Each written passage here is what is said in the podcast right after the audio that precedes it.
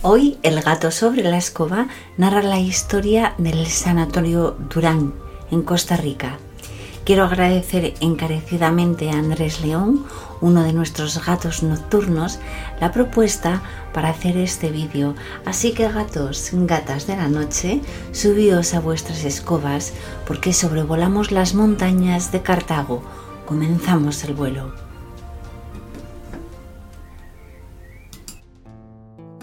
El aire puro y la tranquilidad del lugar parecían ser el sitio propicio para tratar a enfermos de tuberculosis y dar asilo a enfermos mentales.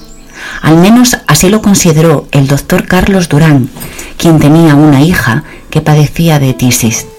De manera que cargado de ilusiones, de tratamientos innovadores y de ideas revolucionarias para la medicina de la época, en el año 1917 fundó el Sanatorio Durán. El doctor Carlos Durán había llevado a su hija al prestigioso sanatorio Lumes Liberty en Nueva York y durante su estancia estudió los métodos empleados con la intención de llevarlos a su tierra, Costa Rica. La implantación del centro fue un éxito llegó a albergar a más de 300 pacientes y las hermanas de la Caridad de Santa Ana colaboraban con los médicos trabajando como enfermeras o auxiliares. El reposo, la exposición al sol y al aire puro y una alimentación equilibrada eran la base para la recuperación de los enfermos. Los avances médicos lograron disminuir notablemente la incidencia de la enfermedad y la epidemia de tuberculosis consiguió ser controlada. Los enfermos fueron disminuyendo y fueron sustituidos por enfermos mentales o ancianos con enfermedades terminales. Posteriormente pasó a ser un orfanato y más tarde una prisión, hasta que finalmente en el año 1973 se cerró debido a la erupción del volcán Irazú que dañó seriamente las instalaciones. Durante un breve periodo de tiempo, en el año 2008, reabrió sus puertas y se convirtió en un lugar turístico en el que se alquilaban habitaciones y salas para realizar conferencias, seminarios o reuniones. Y ahora te voy a contar una historia. Un congreso de medicina había reunido casi a un centenar de médicos, investigadores y científicos Tenían por delante tres días de conferencias, debates y, como no, tiempo para disfrutar del encanto del lugar. Estaban entusiasmados con alojarse en un edificio tan emblemático y ubicado en un lugar paradisiaco, con unas vistas hermosas y lejos del constante ruido de la ciudad. La primera noche que pasaron, algunos visitantes pensaron que el lugar un sitio que había sido construido buscando la paz interior y la recuperación física, les originaba inquietud, desasosiego, pero se guardaron de comentarlo con el resto de colegas. La ciencia y las percepciones paranormales no van de la mano. Antes de la medianoche, tras una cena copiosa y alguna que otra copa, se retiraron a sus habitaciones. Al día siguiente tenían una interesante conferencia que daría comienzo a las 8 de la mañana.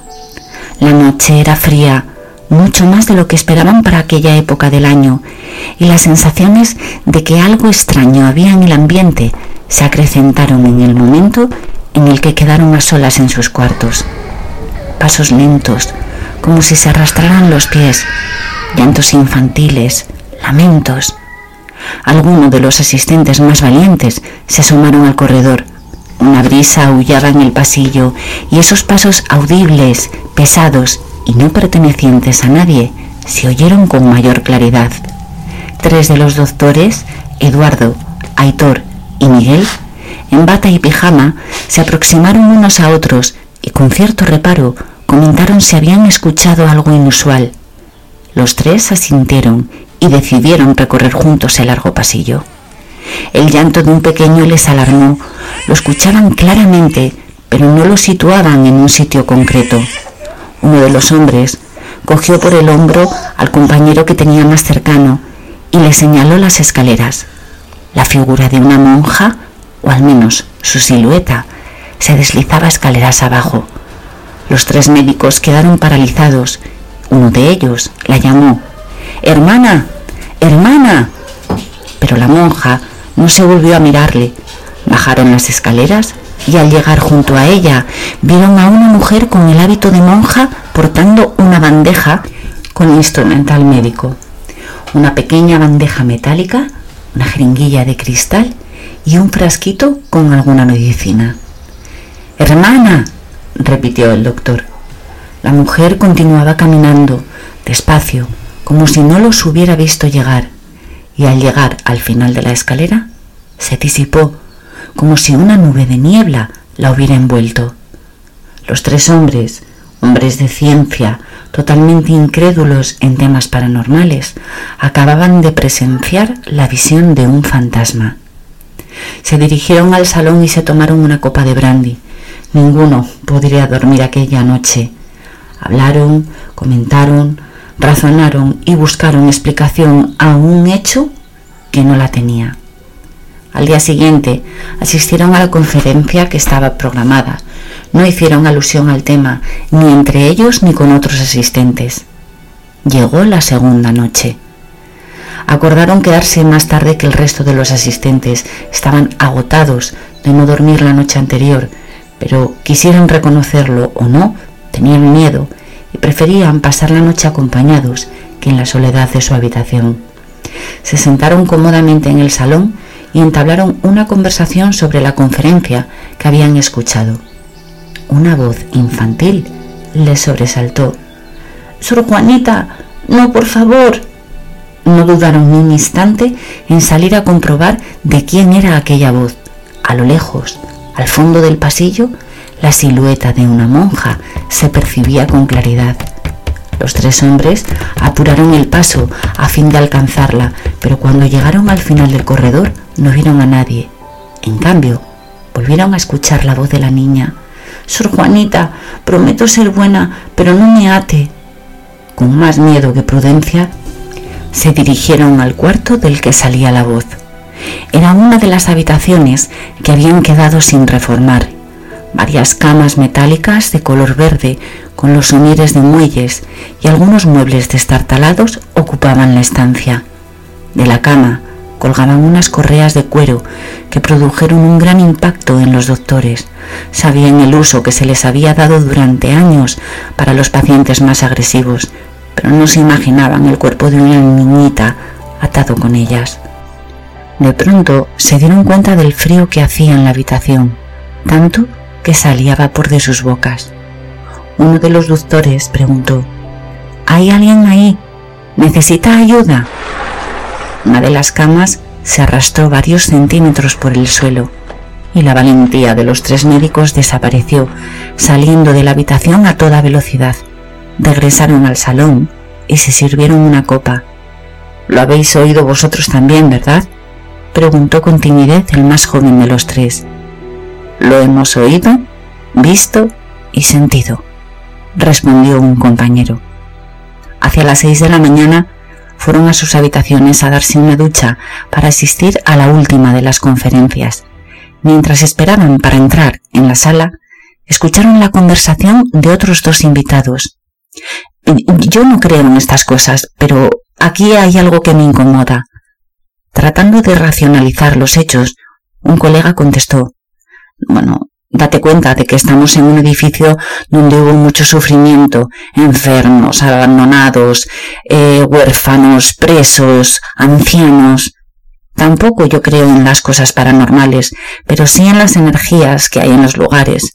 Date cuenta, la paz que se siente al pasear por el campo y el estrés que produce la imagen de una ciudad abarrotada de gente. Lo sé, eso está científicamente probado, pero hay algo más. No, te sientes eh, observado. Yo lo que siento es que alguien necesita ayuda, pero no sabría brindársela. Animados por la conversación, Eduardo y Miguel se acercaron al grupo. Perdonen la interrupción, pero nos ha sido imposible no escuchar lo que estaban comentando. Anoche, comenzó a narrar Miguel, vimos y oímos algo que no era posible que estuviera allí. Y la noche pasada también, con recelo, Eduardo les contó lo sucedido. También yo he visto la silueta de la monja, asintió con alivio uno de los integrantes del nuevo grupo, pero la verdad es que no me atreví a compartirlo. La gente comenzó a entrar en la sala para escuchar la conferencia. Ellos, en cambio, decidieron no entrar. Necesitaban contar sus experiencias, sus temores y las vivencias de las dos noches anteriores. Abandonaron el lugar antes de la hora de la comida, prometiéndose regresar con un equipo de grabación para tratar de captar las voces o las imágenes. Nunca lo hicieron, no les hizo falta. Los cinco sabían que en el sanatorio Durán no había sido abandonado por todos sus habitantes y que algunos permanecían entre sus paredes, en las antiguas estancias, recorriendo los pasillos que una vez fueron su hogar. Realidad o ficción, yo solamente os he contado una historia.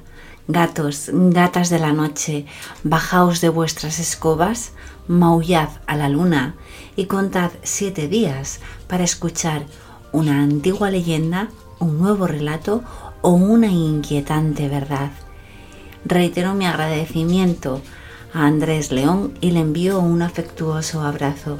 Y por favor, si el vídeo te ha gustado, suscríbete, dale al like o haz un comentario para que esta escoba cada día vuele más alto.